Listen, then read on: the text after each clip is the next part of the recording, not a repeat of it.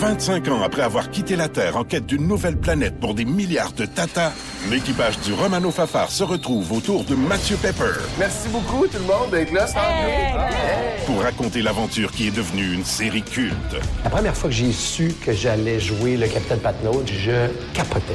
Dans une galaxie près de chez vous, 25 ans de mission. Une série documentaire originale à regarder dès maintenant sur Crave.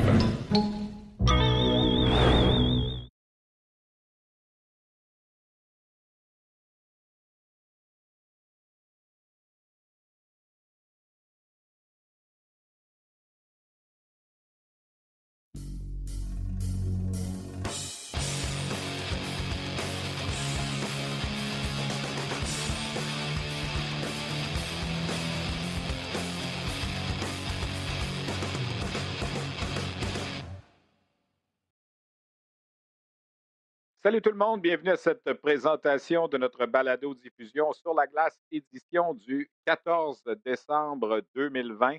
14 décembre, lentement mais sûrement, on s'approche de Noël. On s'approche aussi du début du championnat mondial de hockey junior. Il en sera évidemment abondamment question dans les minutes qui vont suivre dans notre balado numéro 10 de la saison, déjà notre dixième semaine. On va en s'en faire une autre la semaine prochaine avant de prendre une pause pour le championnat mondial et pour la période des fêtes où on va s'arrêter quelque peu. Mais la semaine prochaine, on sera encore là. Qu'est-ce qu'on a au menu pour vous cette semaine? Je me suis entretenu avec euh, l'attaquant Jacob Pelletier des Foreurs de Val-d'Or. Il est le seul Québécois de la LAJMQ à s'être taillé une place avec équipe Canada Junior, parce que oui, finalement, on connaît la composition de l'équipe, les 25 joueurs qui vont représenter le Canada et qui vont tenter de remporter une deuxième médaille d'or de suite à compter du 26 décembre prochain dans la bulle à Edmonton. D'ailleurs, la bonne nouvelle, c'est que toutes les équipes, les 10 pays participants sont maintenant rentrés dans les deux hôtels réservés à Edmonton pour euh, devenir la bulle, si on veut, officielle du tournoi, un peu comme on l'a fait dans la Ligue nationale cet été.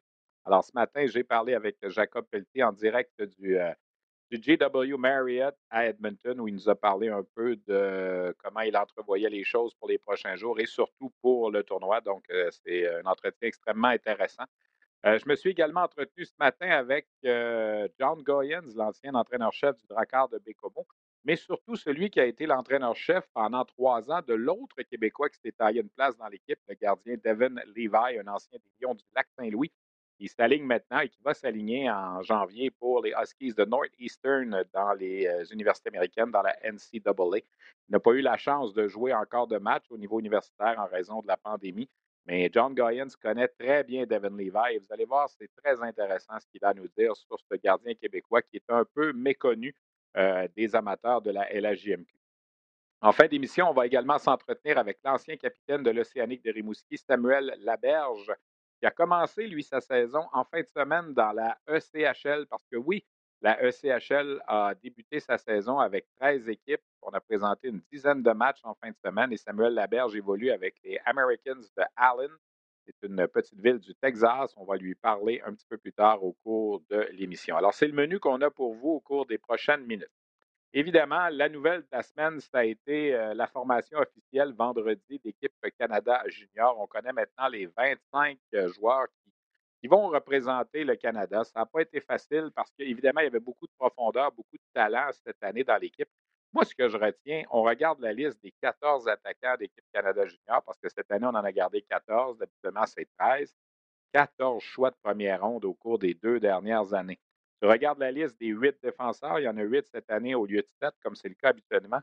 Six des huit arrières, ce sont des choix de première ronde. Donc, 20 joueurs sur les 22 patineurs, si on exclut les gardiens de but, sont des choix de première ronde dans la Ligue nationale. Alors, à part quand les entraîneurs vont envoyer euh, sur la patinoire euh, Caden Korzak et Jordan Spence, deux défenseurs, on est assuré d'une chose.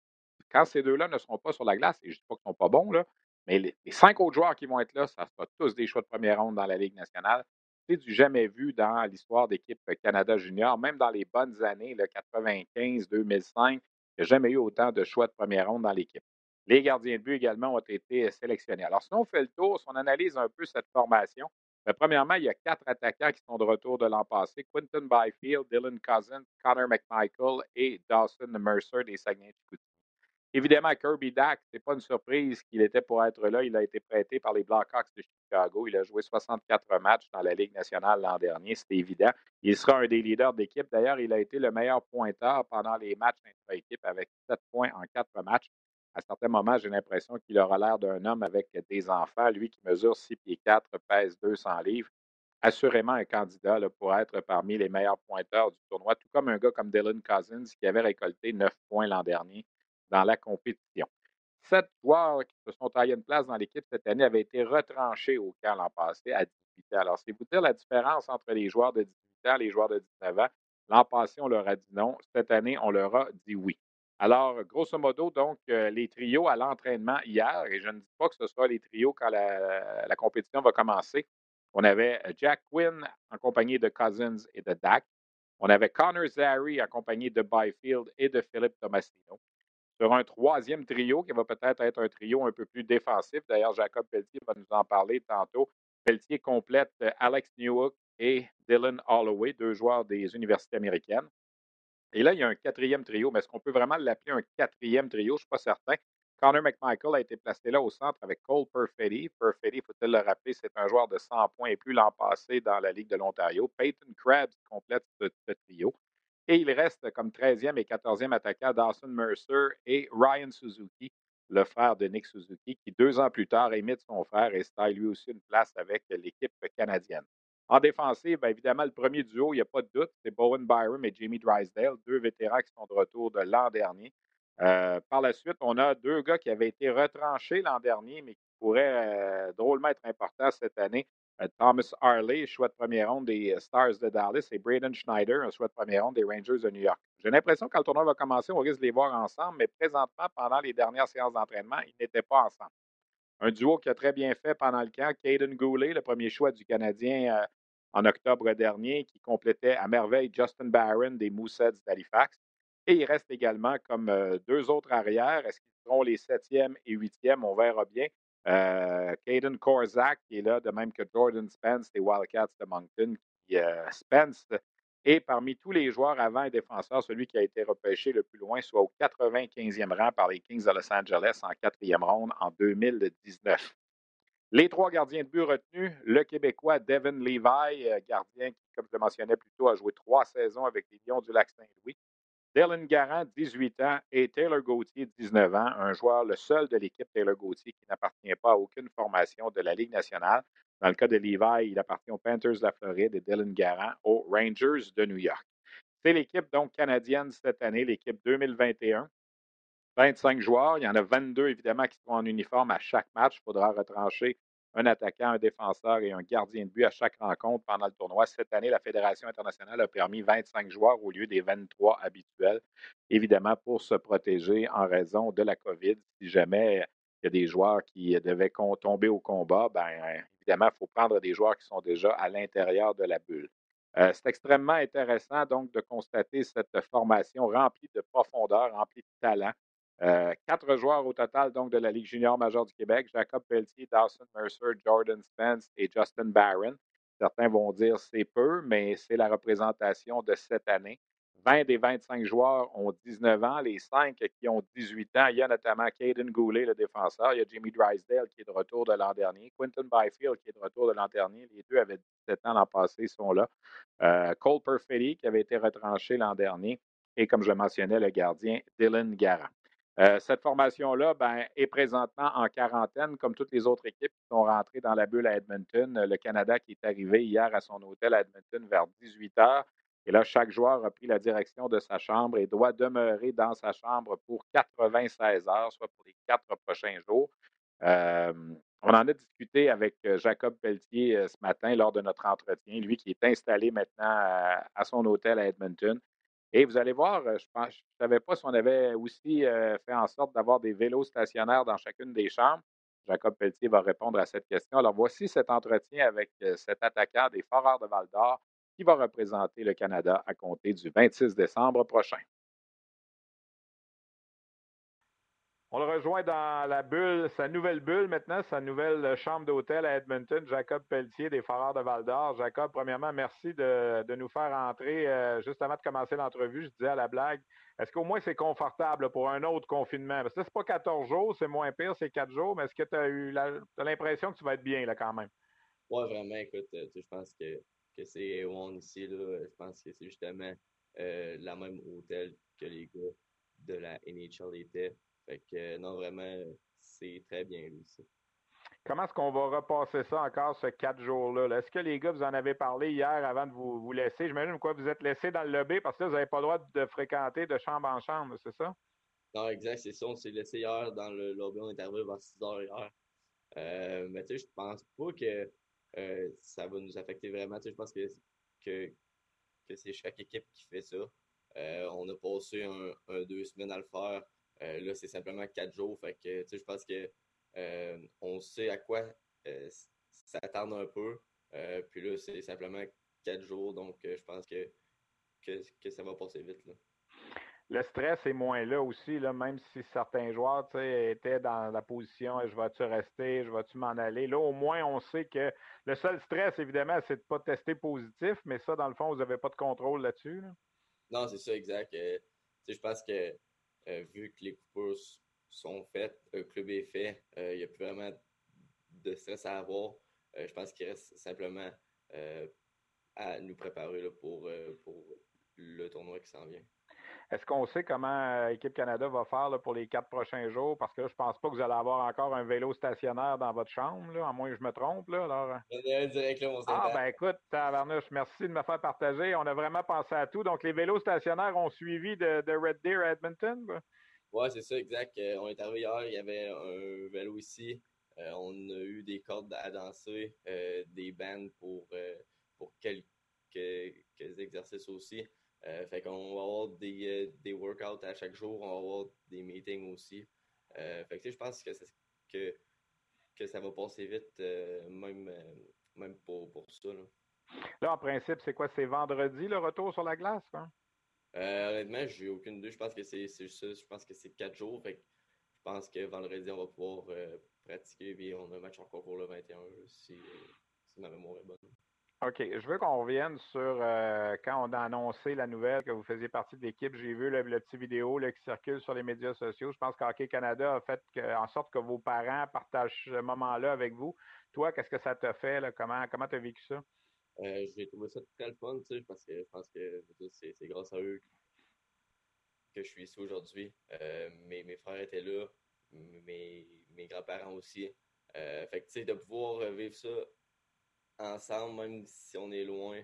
Euh, je pense que, que, ça fait, que ça fait ça euh, très, très le fun à vivre. Jacob, la dernière journée, euh, avant les, dernières coupures, tu as parlé aux médias, puis tu disais, je suis encore nerveux, il reste un match ce soir. Est-ce que tu étais vraiment nerveux ou si dans ta tête, c'était pas mal fait, l'équipe? Moi, j'aurais aimé ça, t'appeler en privé et te dire, regarde, arrête de t'inquiéter, mais euh, est-ce que tu sentais vraiment qu'il y avait une nervosité encore? Euh, quand même, écoute, je pense qu'il restait euh, six attaquants coupés, six ou sept. puis, je veux dire, rendu là, c'était pas mal juste des choix de première ronde. Euh, je pense pas que ma place était faite à 100% encore. Euh, je pense que j'avais quand même des, très bonnes chances. Mais euh, tant que je suis pas sûr à 100%, je, vais toujours avoir un petit stress. Depuis le début des matchs intra-équipe, en tout cas depuis la reprise, tu as joué beaucoup avec, je les appelle les deux gars de collège, Alex Newhook et Dylan Holloway. Ça a l'air à bien fonctionner pour vous. Ce trio-là n'a pas été touché du tout. C'est quoi au juste ce trio-là pour l'équipe canadienne? Qu'est-ce que ça va faire dans le tournoi, ce trio-là? Euh, je pense que ça va être une ligne, euh, on va pouvoir être shut down, on va pouvoir euh, jouer contre les meilleures lignes adverses, on va pouvoir apporter de, de l'offense un peu aussi. je pense qu'on est trois gars qui travaillent fort, qui patinent vite. On va pouvoir mettre beaucoup de pression aussi sur les, sur les défenseurs adverses. donc, pour moi, de pouvoir jouer avec Newey et Halls, euh, je pense que c'est deux très, très bons joueurs. Puis euh, je suis très chanceux de pouvoir jouer avec les autres. L'an passé, on se souvient, tu avais vécu la déception d'être blessé, euh, d'avoir une commotion là, juste avant qu'est-ce que ça représente pour toi de finalement faire partie de cette aventure-là? C'est sûr que c'est pas la même chose que quand tu le regardais à la télé quand tu étais plus petit parce qu'il n'y aura pas de spectateurs puis tout ça, mais au moins c'est au Canada, puis au moins tu as la chance de le vivre quand même. Oui, c'est ça. Euh, justement, je pense de pouvoir euh, représenter mon pays euh, à, ce tournoi-là. Je veux dire, c'est mon rêve depuis que quoi, j'ai 5-6 ans. je pense que c'est quand même gros. C'est un des plus gros tournois à vie, presque. Fait que, tu je veux dire, de pouvoir participer, de pouvoir enfin, justement, prouver au monde que je pouvais être ici. Euh, je veux dire, je, ne je pourrais pas demander mieux. Alex, je veux pas en faire un, épisode de, politique ou quoi que ce soit, mais vous êtes deux Québécois dans l'équipe. Il y en a un, Devin, on, le connaît moins dans la LHGMQ parce qu'il a joué à la Midget 3A et tout ça. Tu es le gars de, francophone de la LHGMQ. Il y en a juste un, c'est toi. Sens-tu un, genre de, de pas de pression, mais de, vouloir encore plus bien faire pour représenter la province, peut-être, puis la LHGMQ. Il y a d'autres gars de la LHGMQ, des gars des maritimes, mais toi, personnellement. Oui, c'est sûr, euh, je pense que je suis fier d'être un, Québécois. Euh, je veux représenter le Québec aussi. Euh, fait que je me mets pas de pression, mais c'est sûr que j'aimerais ça ramener l'or. Même la ville de Québec n'a pas été beaucoup représentée dans l'équipe Canada Junior au fil des ans. Il y a quelqu'un qui me faisait remarquer qu'il n'y en a pas eu beaucoup depuis Patrice Bergeron là, en 2005. C'est, quelque chose aussi pour même ton, coin de pays encore plus. Oui, vraiment. Euh, euh, je pense que justement, euh, la ville de Québec, je pense pas qu'il y en a eu beaucoup, comme, comme que tu disais. Fait que de pouvoir justement être un de ces très peu-là, euh, c'est très le fun pour moi. Puis euh, j'espère euh, les représenter de la meilleure façon possible. Jacob, quand on regarde votre alignement, là, 20 choix de première ronde dans l'équipe, les 14 attaquants, c'est tous des choix de première ronde. Quand équipe, à part quand l'équipe Canada Junior va utiliser deux défenseurs, il va toujours avoir que des choix de première ronde sur la patinoire les gens ont tendance à se dire ça peut pas pas fonctionner. C'est quoi peut-être votre plus grand défi là, de, d'être trop confiant ou de, penser que ça va peut-être être facile, quoi?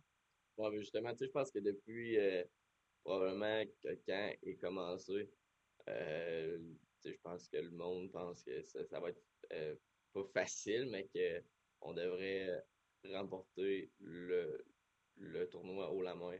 mais tu sais, je veux dire, je pense que oui, il y a beaucoup de choix de première ronde. Euh, mais il faut que ça marche ensemble pour pas que justement on soit trop confiant ou qu'on se pense trop bon. Euh, je pense qu'il y a des excellentes équipes ici. Puis euh, je pense que ça, va être simple. Je pense qu'il va falloir qu'on soit l'équipe qui travaille le plus. Il y a 11 joueurs dans votre équipe qui ont, vous avez gagné la médaille d'or ensemble avec André Tourigny au tournoi Linka Gretzky. Bon, malheureusement pour toi, tu avais fini le tournoi sur la liste des blessés, mais tu faisais quand même partie de l'équipe. Ça aide, ça aussi, même si vous êtes des gars d'un peu partout au Canada, vous vous connaissez quand même pas mal. Le noyau de l'équipe se connaît quand même beaucoup, puis vous avez une bonne relation avec l'entraîneur aussi. Oui, vraiment, je pense que ça, ça pourrait jouer un petit peu pour nous. Euh, on, se connaît euh, probablement tous. Euh, on, on, connaît Bear aussi. Euh, on a passé un mois justement ensemble, euh, donc deux semaines en quarantaine, où on faisait plein de jeux et tout. fait que je pense que notre chimie est là. puis il reste aussi deux semaines pour, pour se préparer. Kirby Dag joue avec vous. C'est une chance de l'avoir. C'est un gars qui a de l'expérience de la Ligue nationale. Il a joué dans la bulle cet été à Edmonton. Est-ce que tu le vois comme le, grand leader de cette équipe-là? Quel genre de bonhomme c'est?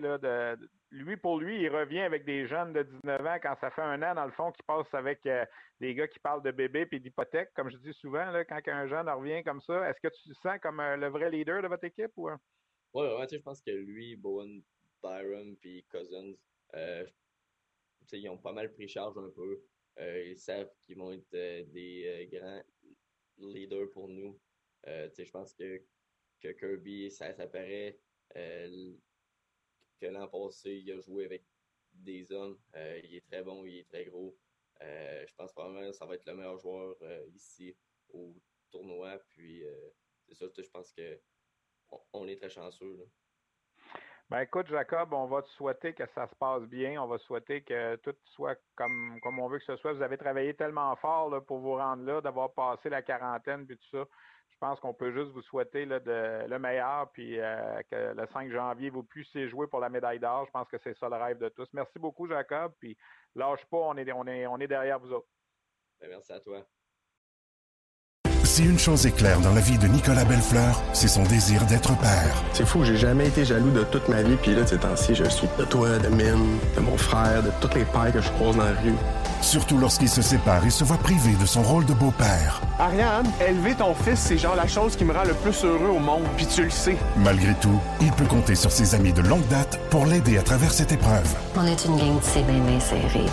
Bellefleur, une série originale Crave à regarder maintenant sur Crave.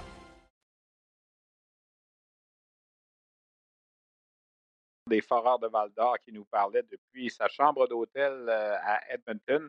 Lui qui est maintenant, comme le reste de l'équipe canadienne, en confinement pour euh, les quatre prochains jours, reçoit ses repas à la porte de sa chambre d'hôtel. Les joueurs, tout le monde qui est entré dans cette bulle-là porte un bracelet pour être certain qu'on ne brise pas, entre guillemets, les règles imposées par la Fédération internationale. question de créer une bulle des plus étanches, un peu comme ça s'est passé avec euh, la Ligue nationale cet été à Toronto et aussi à Edmonton. Il y a des grillages autour de l'hôtel, des deux hôtels en fait à Edmonton où euh, logent les joueurs euh, et les, membres du personnel pour chacune des équipes. Chaque délégation avait droit à 40 personnes à l'intérieur de la bulle. Ça comprend évidemment les joueurs. Certains pays là, sont encore 27 ou 28 joueurs, devront donc retrancher des joueurs et retourner des joueurs à la maison lorsque le tournoi va commencer.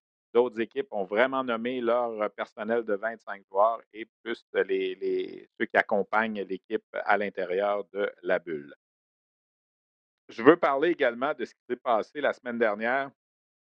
Évidemment, on a retranché des joueurs. On a, dû aussi retourner des joueurs à la maison euh, sans même qu'ils puissent revenir sur la glace au terme de la fameuse quarantaine de 14 jours. On pense entre autres à Xavier Simoneau des Voltigeurs de Drummondville qui finalement aura été passé euh, quoi 18 jours en Alberta, aura à peine touché la glace et a dû être retourné à la maison parce qu'il avait été en contact et qu'il avait déjà eu un test positif et qui un faux positif. On ne sait pas vraiment exactement, mais à la chose certaine, lui et quatre autres coéquipiers ont dû être retournés à la maison sans même avoir la chance de se faire valoir. Par la suite, il y a eu deux séances de retranchement, une jeudi, une vendredi. Euh, Maverick Bourque, euh, Hendrix Lapierre, Lucas Cormier et Samuel Poulain ont été retournés à la maison. Dans le cas de Bourque, Lapierre et Cormier, ils ont 18 ans, pourront assurément se reprendre l'an prochain. Dans le cas de Simoneau et Poulain, malheureusement, c'est la fin euh, de la possibilité de jouer pour Équipe Canada Junior parce qu'ils ont 19 ans. C'était pas facile, on l'a dit, il y avait 27 choix de première ronde sur 46 joueurs au début du camp d'entraînement. Alors, des choix de première ronde, on en a laissé de côté. La profondeur est là cette année. Et comme André Tourigny l'a mentionné, c'est pas tellement que, que Bourque, Lapierre ou Poulain n'ont pas été bons, c'est que les autres ont peut-être fait un petit peu plus, ont eu euh, quelque chose de plus qui a fait qu'on est allé dans cette direction-là. Des fois, ça ne tient pas à grand-chose. Ça devient une question de, combinaison, de chimie, tout ça. Alors, c'est dommage pour euh, Samuel Poulain. Peut-être que son passé avec Hockey Canada aussi euh, aura joué dans la balance. Lui, comme je le mentionnais la semaine dernière, euh, n'a pas toujours euh, performé à la hauteur des attentes lorsqu'il a fait partie des programmes des, moins de 18 ans et des moins de 17 ans. Il a été lui-même d'ailleurs euh, le premier à le reconnaître.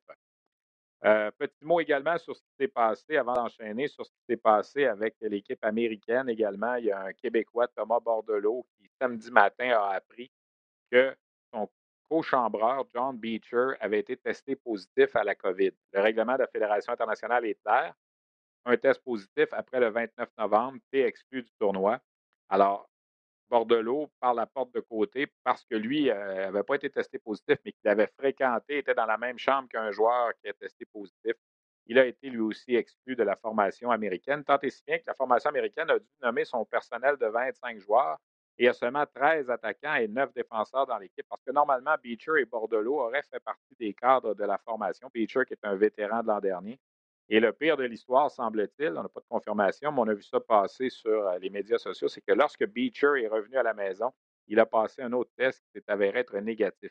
Alors, peut-être que le test qu'il avait, avait reçu du temps où il était dans l'espèce de confinement de l'équipe euh, à Plymouth aux États-Unis euh, était un faux positif. On ne le saura peut-être jamais. Chose certaine, Beecher a été exclu et par le ricochet, Bordelot aussi. Dans le cas de Bordelot, il a 18 pourra se reprendre l'an prochain, mais c'est vraiment dommage, lui qui connaissait un excellent début de saison avec l'Université du Michigan. Il y a eu plusieurs cas également de, joueurs qui ont testé positif dans les nations européennes avant que celles-ci s'envolent vers Edmonton. Là, au moins, la bonne nouvelle, c'est que tout le personnel est en place à Edmonton. Euh, les équipes euh, observent présentement la quarantaine et pourront reprendre euh, les séances d'entraînement à compter de vendredi. On a parlé tantôt à Jacob Pelletier, on disait qu'il y avait deux Québécois dans l'équipe. L'autre Québécois, c'est le gardien Devin Levi, qui est en lutte avec Dylan Garand et Taylor Gauthier pour peut-être obtenir le poste de gardien numéro un. Jeudi dernier, dans le match, dans le dernier match intra-équipe, Levi a joué 60 minutes pour la première fois depuis le 1er mars, alors qu'il évoluait encore avec euh, Carlton Place dans la Ligue junior de l'Ontario. Et il a, fait, euh, il a fait toute une impression. Il a blanchi l'équipe euh, des Blancs qui avait gagné ses trois premiers matchs dans les, matchs intra-équipe. Devin Levi a effectué 36 arrêts. Est-ce qu'il a laissé le message qu'il était prêt pour obtenir le poste de gardien numéro un de cette formation? Lui qui, rappelons-le, a joué Midget 3 pendant trois saisons avec euh, les du Lac-Saint-Louis et euh, son entraîneur euh, John Goyens, qu'il connaît très bien. A joué l'an passé à Carlton Place Juniora et cette année devait faire le saut aux États-Unis avec Northeastern, la même université avec laquelle évolue Jordan Harris, un espoir du Canadien, je le mets entre parenthèses, a été choisi joueur de la semaine dans Hockey East. Deux buts et trois passes pour l'Américain qui est maintenant âgé de 20 ans, qui est trop vieux là, pour représenter son pays cette année au Mondial Junior mais qui a joué pour les États-Unis l'an passé. Alors, Levi va jouer pour l'Université Northeastern au retour du euh, Mondial Junior. Et ça me tentait ce matin de faire un brin de jazette avec John Goyens. On est revenu d'abord sur l'épisode qui a, fait euh, qu'il a dû quitter le Drakkar de Bécomo en début de saison. On sait qu'il avait été embauché l'an dernier, a dirigé le Drakkar pendant une saison et cette année, en début de saison, a décidé de démissionner, de rentrer à la maison. Alors, il va nous expliquer un petit peu pourquoi. Mais il va surtout nous parler de Devin Levi. Et écoutez bien ce que John Goyens a à dire sur ce jeune gardien de 19 ans. Euh, Levi va peut-être être un élément extrêmement important pour le Canada au Mondial Junior. Voici donc cet entretien avec John Goyens. Mon invité, c'est John Goyens, qui est bien connu euh, dans les milieux du hockey au Québec. Il a longtemps été l'entraîneur-chef des Lions du Lac-Saint-Louis dans la Ligue Midget 3A. A dirigé le Drakkar de Bécomo l'an dernier. Finalement, à raison un peu de, la pandémie, a décidé de, revenir euh, chez lui dans la région de Montréal euh, en début de saison.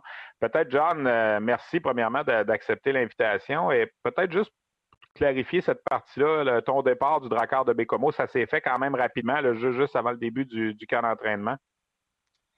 Écoute, euh, l'incertitude de, plusieurs choses avec la pandémie, par exemple, euh, Air Canada, il y avait plus ou moins plus de vols.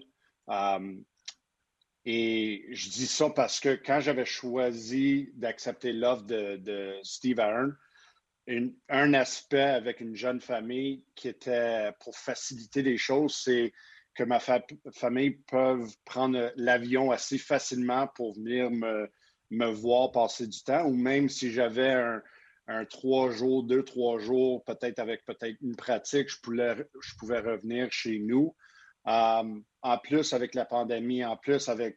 Il y avait d'autres choses que je ne veux pas comme trop, trop en parler, mais il y avait trop d'incertitudes. Comment, quand est-ce que je peux voir ma famille encore? Et euh, tu dois me payer, euh, je ne sais pas c'est quoi le montant pour, pour, pour, être dans une situation où je ne vois pas ma famille pour 4-5 mois à la fois, avec un petit garçon qui, qui devient juste avoir 4 ans et qui était malade l'année passée, qui a passé euh, euh, une semaine euh, et demie dans l'hôpital, avec les choses personnellement qui ont, qui ont arrivé avec ma famille l'année passée, je pensais que c'était un, stress qui peut-être va nuire mes habiletés comme coach et je ne voulais pas mettre ça sur les joueurs, l'organisation ou ma famille.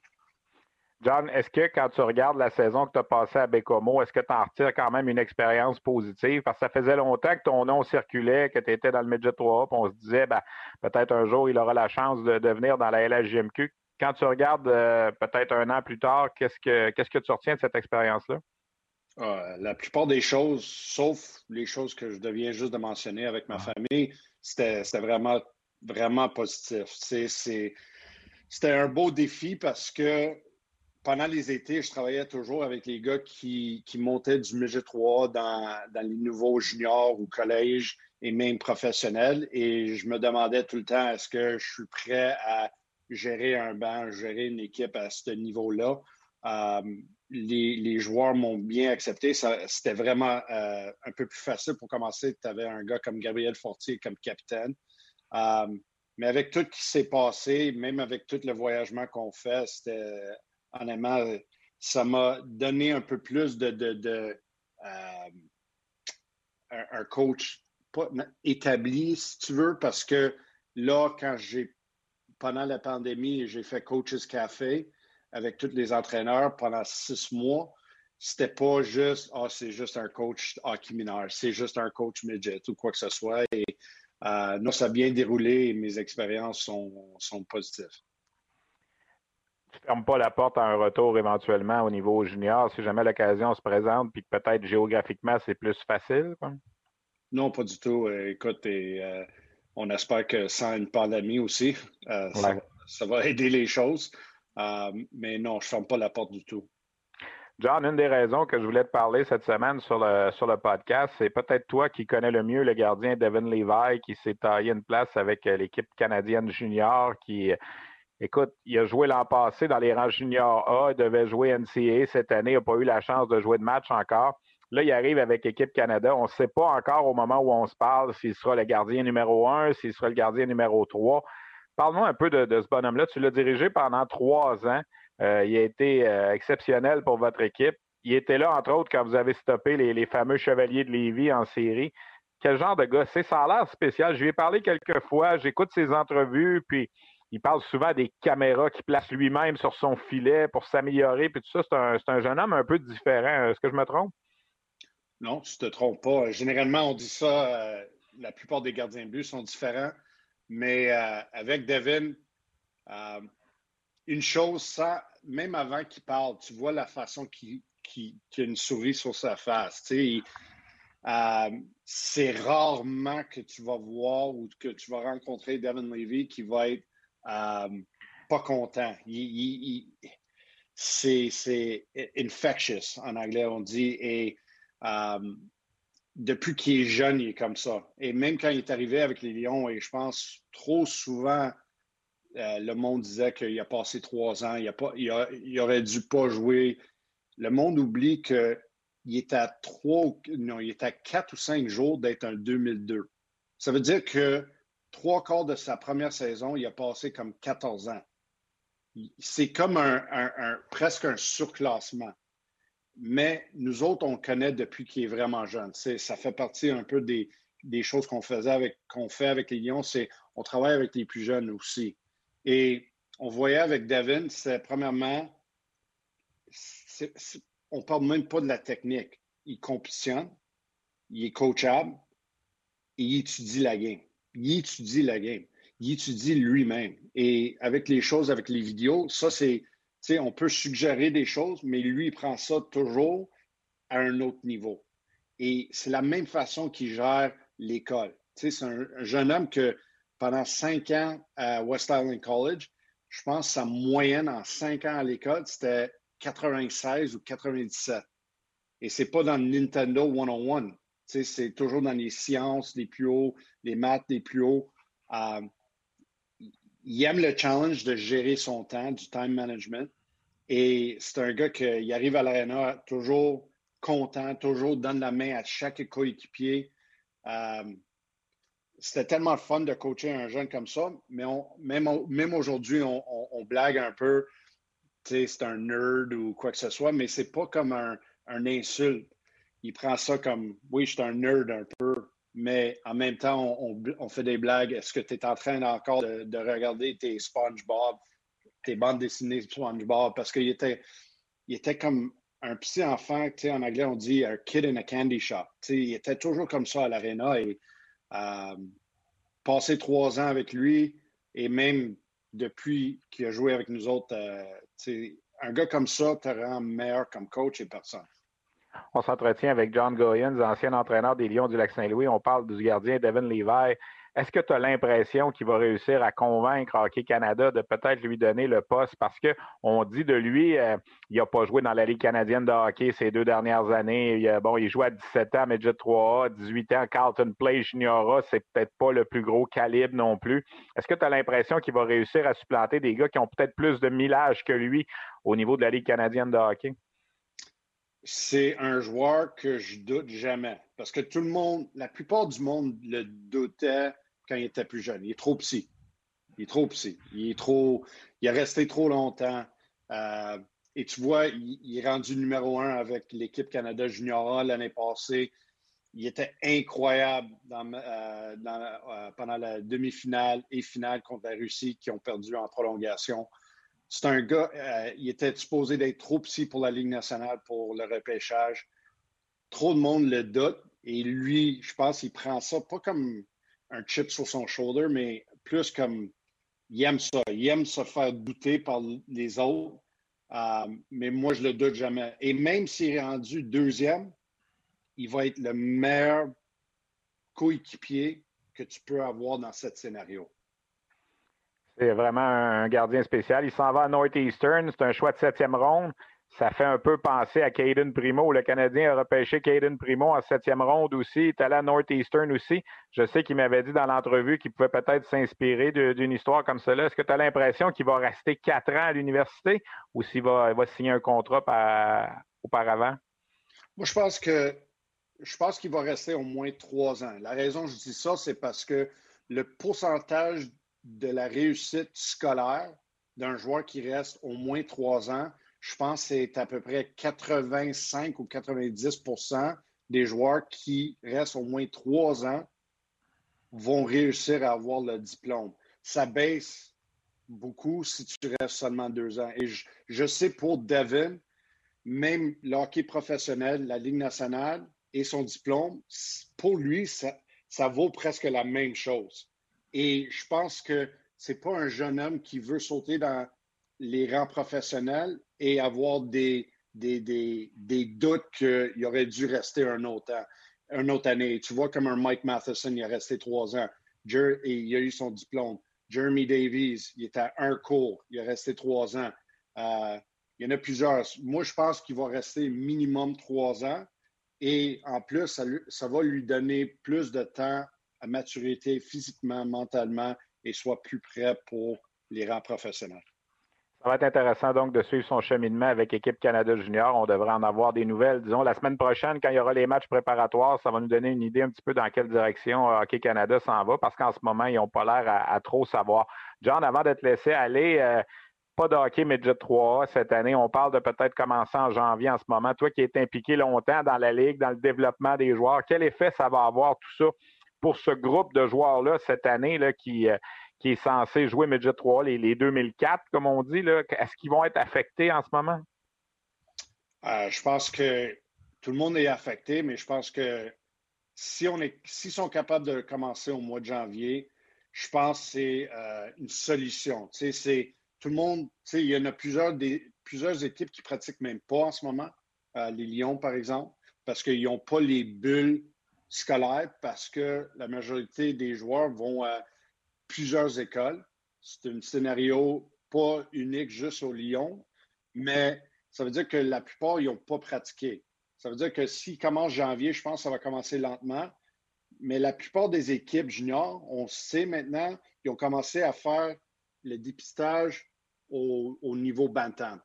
Et je pense que c'est là, avec les trois mois, quatre mois qui vont jouer à fin d'hiver et printemps et avec les euh, rapports des entraîneurs, euh, avec euh, le caractère du joueur, la façon qu'il est coachable, la façon qu'il pratique.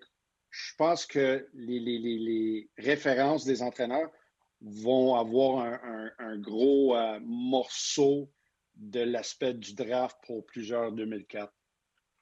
Ça va être intéressant à surveiller. On va espérer que ça va commencer bientôt. John, merci beaucoup d'avoir pris le temps de jaser avec nous. On va te souhaiter de, joyeuses fêtes avec euh, ta famille, puis sûrement te revoir derrière l'heure d'une équipe très, très, très bientôt. Merci beaucoup. Merci beaucoup. Si une chose est claire dans la vie de Nicolas Bellefleur, c'est son désir d'être père. C'est fou, j'ai jamais été jaloux de toute ma vie, puis là, de ces temps-ci, je suis de toi, de Mine, de mon frère, de tous les pères que je croise dans la rue. Surtout lorsqu'il se sépare et se voit privé de son rôle de beau-père. Ariane, élever ton fils, c'est genre la chose qui me rend le plus heureux au monde, puis tu le sais. Malgré tout, il peut compter sur ses amis de longue date pour l'aider à travers cette épreuve. On est une gang de c'est bien séries. Belle Fleur, une série originale Crave à regarder maintenant sur Crave. Goyens avait à dire sur ce Devin Levi. Et il a raison, hein? Devin Levi est né le 27 décembre 2001. Alors, quand il a joué à 15 ans dans la Ligue Média 3, c'était presque un joueur de 14 ans à qui on avait donné une permission spéciale. S'il avait vu le jour cinq jours plus tard, il aurait été, comme disait euh, John, un 2002. Alors, oui, il a joué à 15 ans Lac-Saint-Louis Midget 3A, mais c'est comme s'il avait 14 ans. Il a joué à 16, a joué à 17 parce qu'évidemment, ne voulait pas euh, prendre l'avenue de l'Armada de Blainville-Boisbriand, qui l'avait sélectionné et qui a bien tenté de le convaincre de venir jouer dans la Ligue de hockey junior majeur du Québec. Finalement, il a pris un autre chemin.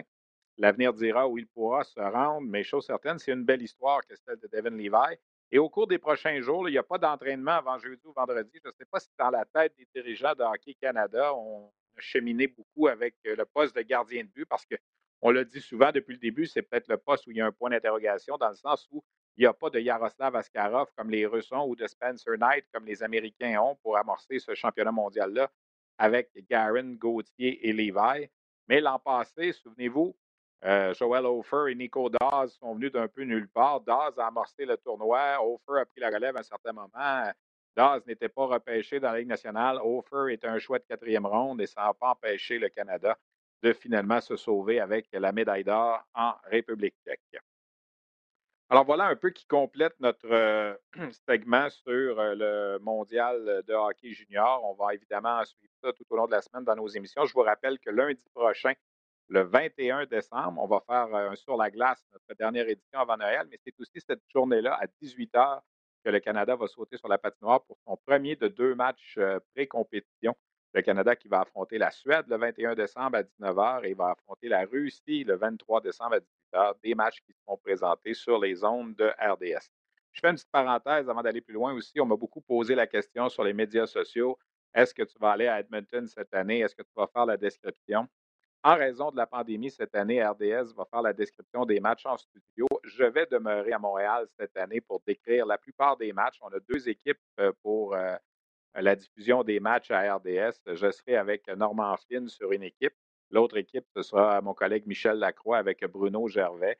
Euh, je vais décrire donc les matchs du Canada, les, matchs également de demi-finale et de finale. RDS va envoyer dans la bulle. Il quitte demain, d'ailleurs, je vais le saluer, notre collègue Patrick Friolet, qui va, être, euh, qui va devoir lui aussi se soumettre à une quarantaine, euh, enfermé dans sa chambre d'hôtel de, quatre jours à son arrivée à Edmonton demain. Et par la suite, il aura la chance de côtoyer les joueurs d'un peu plus près, de pouvoir faire des entrevues, d'avoir le pouls du vestiaire.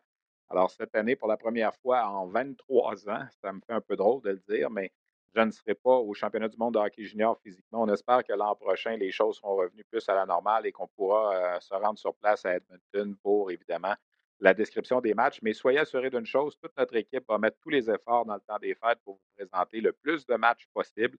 Euh, c'est une tradition, le championnat du monde de hockey junior dans la période des fêtes à RDS. Ce n'est pas parce que c'est dans une bulle à Edmonton qu'on n'y sera pas. On sera là, vous ne raterez pas grand-chose. Et euh, notre équipe va tout mettre en œuvre. On le sait également qu'il n'y a pas d'autres hockey qui se jouent présentement et que le championnat mondial de hockey junior va attirer beaucoup, beaucoup l'attention dans le temps des fêtes. Je le disais en début d'émission, euh, la ECHL, les gens appellent encore ça la East Coast Hockey League, mais ne, porte plus officiellement le nom de East Coast Hockey League, la ECHL, dont il y aura une équipe à Trois-Rivières l'an prochain, une équipe d'expansion au Québec pour la première fois, a commencé ses activités en fin de semaine. Euh, vendredi et samedi, on a présenté cinq matchs euh, vendredi, cinq matchs samedi. Alors, ça me tentait d'avoir le pouls un peu de comment ça se passait aux États-Unis pour la ECHL. Alors, on a rejoint hier matin Samuel Laberge, ancien capitaine de l'Océanique de Rimouski, qui a amassé trois passes à son premier match samedi avec les Americans de Allen.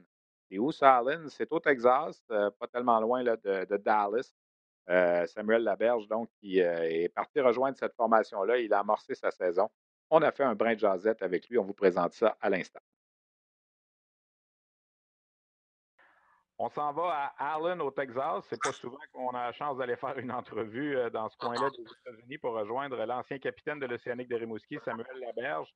Samuel, premièrement, merci de, prendre le temps de jaser avec nous. Euh, ça se passe comment la vie à Allen, au Texas, présentement? Ça se passe bien, la température est belle. Euh, c'est sûr qu'on est chanceux de jouer au hockey en ce moment avec, avec les conditions, avec tout ce qui se passe avec le COVID. Là. Fait que, ça se, passe bien. On a eu notre premier match de la saison hier à, à Tulsa. Oui, c'est ça. Pour rappeler aux gens, une des raisons pour lesquelles on voulait te parler cette semaine, c'est que tu as décidé de faire un retour aux États-Unis après une année au Québec euh, dans la CHL, ce qu'on appelait avant la East Coast. Et en fin de semaine, on a joué 10 matchs de hockey là, dans la East Coast Hockey League. Il y en a eu 5 vendredi, 5 samedi. Toi, tu joues avec les Americans de Allen. Vous avez joué à Tulsa. Je regardais, il y avait quoi, 2500 spectateurs? On est quand même capable d'accueillir des gens?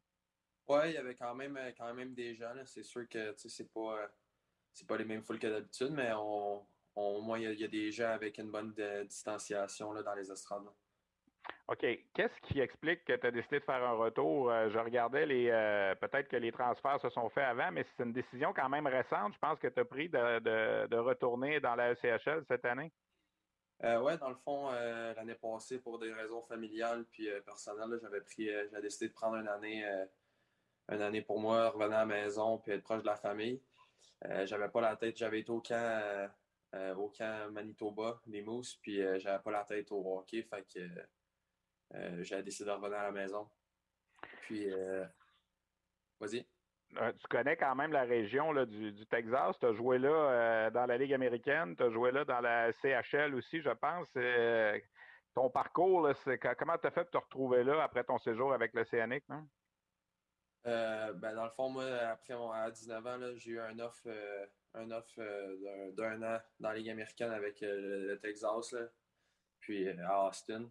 Puis après mon année, j'ai signé une autre année. Puis c'est ça. Là, après ça, la deuxième année, c'était une année difficile. Puis comme je disais, quand je suis revenu à la maison, il y a eu d'autres complications familiales. Puis c'est ça. Là, cette année, dans le fond, l'année passée, j'ai eu une très belle année à Sorel, qui j'ai vraiment eu du plaisir. Puis euh, cette année, j'avais signé avec euh, le Thunder des Adirondacks. Puis euh, ils ont décidé de canceller la saison. il y a peut-être deux semaines, deux, trois semaines, on a eu un appel comme quoi il y a 16 équipes qui cancellaient leur saison. Fait que là, on, se retrouvait avec, je retrouvais plus, de travail. On a regardé les, options, puis finalement, on a, pu signer à Allen. Sauf erreur, il y a seulement 13 équipes de la CHL qui vont jouer. Ça va avoir l'air de quoi votre saison à peu près si évidemment tout se passe bien? on parle de combien de matchs, puis comment ça se passe? Est-ce que c'est seulement des voyages rapprochés? Ou... Ben là, en ce moment, on a juste un horaire, je pense que c'est jusqu'au 13 janvier. Euh, puis après ça, je pense que ça va dépendre de ce qui va se passer avec justement le, COVID, les vaccins, les, puis tout ça. Peut-être qu'il y a des équipes qui vont euh, embarquer pour le reste de la saison. Je sais que l'horaire est sorti, je pense, jusqu'au 13 ou au 15 janvier pour l'instant. OK. Là, je regardais, euh, on avait évidemment, euh, comme on dit, planifié cet entretien-là vendredi. Tu as quand même eu un bon premier match. Tu as participé aux trois buts de ton, équipe dans, une défaite de 4-3. C'est ça, comment ça se passe, le calibre, puis tout ça? Si tu compares, peut-être tu as joué à Ligue nord-américaine l'an passé, tu reviens à CHL cette année, il y a une grosse différence? Euh, oui, euh, il y a quand même une, différence, là, mais je pense que euh, la LNRH, c'est une ligue qui est vraiment sous-estimée. Il y a eu des très bons joueurs dans cette ligue-là aussi. Puis c'est sûr que la East Coast, je suis revenu. je suis revenu hier, puis j'étais content du match. C'est décevant qu'on ait perdu. Je pense qu'on manquait un peu de, c'était un peu décousu. C'était une première game pour tout le monde.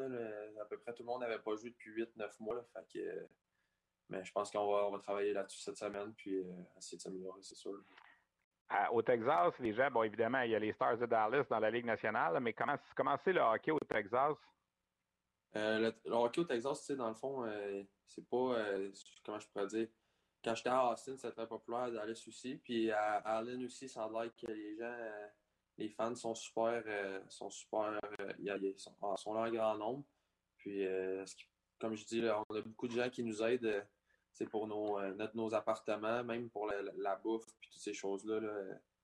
on, a, on, est vraiment chanceux sur ce côté-là.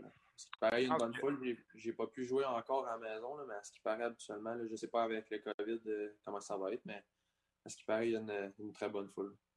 Là, concernant les incertitudes, t'arrives quoi là-bas? Tu es, seul, tu es avec ta famille, tu as des coéquipiers québécois, je pense, qui sont là aussi. Euh, comment on, vit ça? Il y, a, de l'incertitude. Je sais pas si à partir de janvier ou février, la saison ne, sera pas arrêtée. Là. Ouais, ben tu sais, euh, c'est ça, comme, tu dis, on le sait pas encore. Moi, dans le fond, euh, je cohabite avec Alexandre Lavoie. ça aussi, je suis vraiment content qu'il, comme tu arrives dans une nouvelle équipe, que c'est tout le temps le fun d'avoir un Québécois qui est là avec toi, puis euh, surtout un gars qui a joué ici, qui sait un peu comment ça fonctionne. Fait que ça, j'étais vraiment content là, pour ça. Alexandre Lavoie, l'ancien des, des Saguenay de Chicoutimi, pour ceux qui suivent le, hockey junior depuis longtemps. On s'entretient avec Samuel Laberge. Samuel, je veux t'emmener sur une question. Euh, l'an prochain, il y aura une équipe à Trois-Rivières dans la ECHL, puis on ne s'est pas caché. On a fait une entrevue il y a quelques semaines avec euh, Mark Whiteman, qui est le, président de cette équipe-là, qui a dit ouvertement, nous, on veut avoir des joueurs québécois, puis ça, puis peut-être que ça va devenir un peu le, club école du Rocket de Laval. J'imagine que pour des bonhommes comme toi, puis tu peux peut-être même inclure ton, euh, ton, coach c'est une opportunité qui va peut-être se présenter l'an prochain.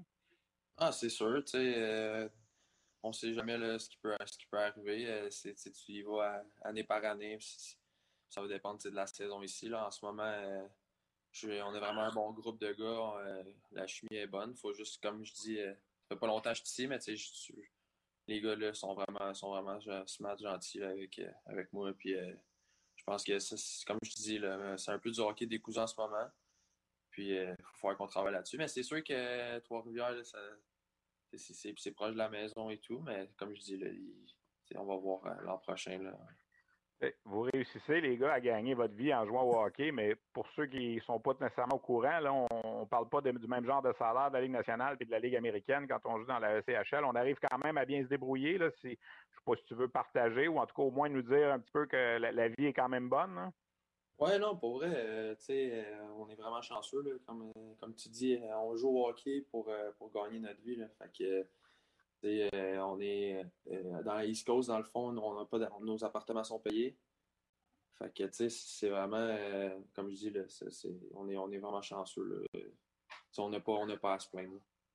Le rêve de la Ligue américaine, puis éventuellement de la Ligue nationale, on réussi à le garder pareil. Je pense que la CHL publiait justement il n'y a pas longtemps qu'il y a 6 ou 700 anciens joueurs qui jouent dans la Ligue nationale qui ont déjà passé par, par la CHL. On a, on a eu un bel exemple avec Alex Belzil, un autre ancien de l'Océanique euh, l'an passé, qui a joué quelques matchs l'été euh, avec le Canadien durant la bulle. On y croit toujours? Oui, c'est sûr. Comme je dis, moi, personnellement, ça a peut-être pris. Euh, il a peut-être fallu que je prenne un pas de recul pour passer à moi, puis, pour, recommencer dans le fond, puis avoir toute la tête au hockey. Mais comme tu as dit, Alex, je pense que c'est un bel exemple pour tout le monde, tous les Québécois qui ont euh, qui n'ont pas été repêchés. Là, puis que c'est, ce gars-là, ça fait des, années et des années qu'il euh, travaille extrêmement fort. Je pense que c'est un exemple pour tous les Québécois. Là. Euh, Samuel, merci beaucoup. On va, te souhaiter, on va te souhaiter bonne chance avec les Americans de Allen. On va suivre ça à distance, évidemment. Il n'y a pas beaucoup de hockey professionnel qui joue présentement. Alors, bonne chance. Puis bon temps des fêtes aussi aux États-Unis en espérant que tout le monde demeure en sécurité et en santé. Merci beaucoup, Samuel. Merci, Sylvain. Bonne journée. Alors voilà Samuel Laberge, ancien capitaine de l'Océanique de Rimouski, qui a commencé sa saison donc dans la ECHL en fin de semaine. On va suivre ça au cours des, euh, prochaines semaines, surtout au début janvier. Alors, comme on le sait, la Ligue américaine, c'est pas avant février. La Ligue nationale, on ne sait pas trop non plus. On parle beaucoup du 13 janvier. On verra bien. On se le souhaite. Mais euh, pour l'instant, euh, c'est un peu de l'inconnu. Euh, écoutez, avant de terminer euh, la balado de cette semaine, il faut évidemment que je revienne sur euh, deux décès qui, sont survenus en fin de semaine. Pierre Lacroix, ex-agent de joueur, ex-directeur général des Nordiques de Québec, de l'Avalanche du Colorado. Et également le décès de Jocelyn Morissette, de, de, la fameuse famille Morissette, qui a longtemps été propriétaire du Titan de Laval et des Prédateurs de Granby. Deux décès. J'ai écrit une chronique d'ailleurs euh, hier soir euh, sur le site web de RDS. Deux décès de deux hommes qui ont marqué à leur façon, évidemment, de façon bien différente, la Ligue de hockey junior majeur du Québec. Moi, j'ai connu Pierre Lacroix à mes tout débuts à RDS, euh, au début des années 90. C'était un agent de joueur reconnu. Quand tu étais dans l'écurie de Pierre Lacroix, on savait que tu étais en bonne main. Euh, il a eu des clients, les meilleurs joueurs au Québec ou à peu près euh, ont fait partie de l'écurie de Pierre Lacroix. Ses premiers clients ont été Bob Sauvé et Mike Bossy. Par la suite, il y a eu évidemment Patrick Roy, Pierre Turgeon, Vincent Danfous, Alexandre Daigle euh, et j'en passe évidemment.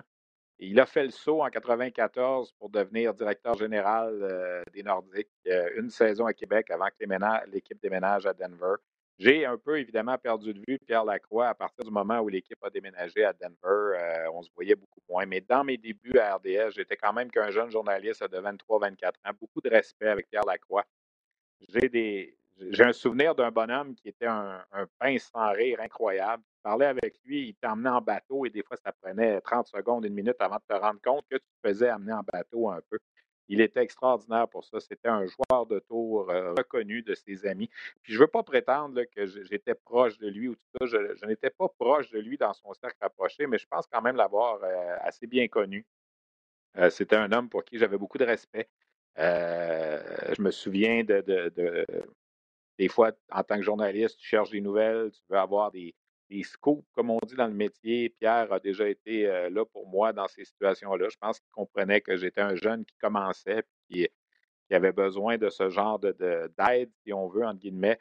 Le repêchage de 1994 a été pour moi marquant à Hartford. Son premier repêchage comme directeur général des Nordiques, euh, c'est le soir où il a échangé Matt Sundin au Maple Leafs en retour, entre autres, de Wendell Clark. Il avait fait l'acquisition d'Uwe Krupp. Il me semble que j'avais passé la soirée tout près de la table des Nordiques ce soir-là et Pierre était là et Pierre me faisait des petits d'œil de temps en temps. Pierre était quelqu'un qui aimait quand même, euh, comme on dit, voler le spectacle. Et ce soir-là, il l'avait volé solide. Et moi, le jeune journaliste que j'étais, ben, j'avais profité un peu de cette présence-là pour avoir quelques primeurs. Et ça a changé, je vous dirais, un peu le début de, ma carrière de journaliste à RDS. Alors, je voulais saluer euh, Pierre Lacroix. Euh, j'ai envie de vous conter une anecdote. Elle ne m'implique pas personnellement, elle implique des collègues. Ça s'est passé au Mondial Junior de 1993. Euh, à l'époque, Jean Lefebvre, euh, Marc Lachapelle et Éric Pedneau représentaient RDS. Éric Pedneau comme producteur à RDS du championnat mondial junior. Moi, je travaillais de Montréal. Et les trois m'ont raconté un coup pendable. Et vous allez voir un peu la personnalité de Pierre Lacroix. M'ont raconté un coup pendable que Pierre Lacroix leur avait fait. Euh, en Suède, à euh, un petit village là, perdu de la Suède où avait lieu le championnat du monde junior cette année-là. Les collègues rencontrent Pierre Lacroix dans le lobby de l'hôtel et Pierre leur suggère un bon restaurant où il dit aux collègues J'ai été manger là hier, c'est vraiment très bon. Ça s'appelle le Stab Fish, le restaurant, puis tout ça, je vous le recommande. Alors, les collègues prennent en note le nom du restaurant, l'adresse, évidemment, et c'était à l'époque où il n'y avait pas de, GPS, on va se le dire. Là, on fonctionnait euh, avec les cartes routières. Alors, imaginez nos trois compères, et je vous le dis, je n'étais pas là, je me l'ai fait raconter, mais tellement souvent, cette histoire-là. Et Pierre Lacroix euh, me l'a raconté aussi et était tellement fier de son coup. Il avait envoyé les trois collègues à peu près à 45 minutes, une heure de l'hôtel pour supposément aller à ce restaurant-là, le Stab Fish. Et les collègues ont cherché, cherché le restaurant pour finalement se rendre compte, une fois qu'ils ont trouvé l'adresse, il y avait une simple maison dans laquelle Pierre Lacroix, qui était passé là à l'avant, avait planté un poteau avec un carton et avait écrit Les fiches sont dans la sable. Je voulais traduire les poissons sont dans la sable, la marque de la voiture dans laquelle les collègues étaient. Et là, quand les, trois collègues se sont rendus compte du coup que c'était fait euh, passer par Pierre Lacroix, ils n'en revenaient pas. Ils sont revenus à l'hôtel et quand ils sont revenus à l'hôtel, ils avaient une enveloppe qui était à la réception pour eux. Et c'est Pierre Lacroix qui avait pris une photo Polaroid de euh, lui et de la pancarte en question qu'il avait été lui-même planté. Tout ça là, juste pour faire un coup pendable à, mes, trois, collègues, Jean, Marc et Éric. Alors, vous voyez un peu le genre de personne que c'était. C'était ça. euh, c'était le genre de, personne qui arrivait il ne laissait personne indifférent. Il avait un charisme incroyable. Alors, Pierre Lacroix qui a gagné la Coupe Stanley en 96 et en 2001, il a été celui qui a donné la première chance à Bob Hartley de devenir entraîneur-chef au niveau professionnel, d'abord dans la Ligue américaine, par la suite avec l'Avalanche dans la Ligue nationale. Bob a gagné avec lui et avec les Bears de Hershey dans la Ligue américaine et avec l'Avalanche. Euh, on se souvient évidemment de la transaction Patrick Roy, qui avait été son client, qui est venu chercher à Montréal. Et parlant de Bob Hartley, alors, premièrement, je veux saluer et offrir mes sympathies à la famille Lacroix. Si jamais ils écoutent ce segment, ben, je les salue tous. Euh, et parlant de Bob Hartley, il a été doublement affecté en fin de semaine parce qu'on a aussi appris le décès de Jocelyn Morissette.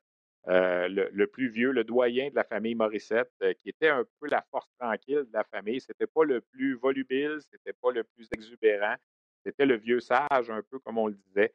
Et Jocelyn nous a quittés à l'âge de 76 ans à, la suite d'un cancer dont il avait appris l'existence au printemps dernier.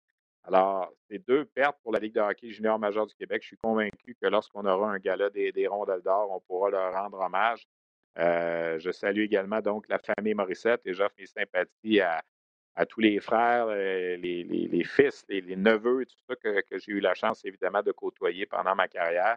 Euh, Jocelyn était un, grand-père aimé, un père aimé aussi. Alors, je, salue la famille Morissette. J'ai trouvé que c'était un, week-end difficile pour la LHJMQ.